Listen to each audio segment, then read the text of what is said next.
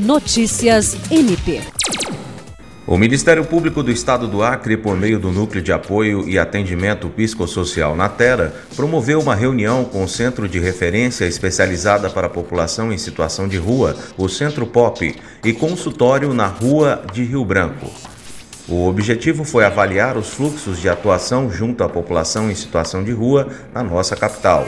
A reunião teve a participação do coordenador administrativo do Natera, Fábio Fabrício Pereira, e das coordenadoras do Centro Pop, Keila Carvalho, e consultório na rua, Gleiciane Miranda. Um dos principais pontos discutidos foi o atendimento aos casos mais críticos que exigem maior atuação em rede.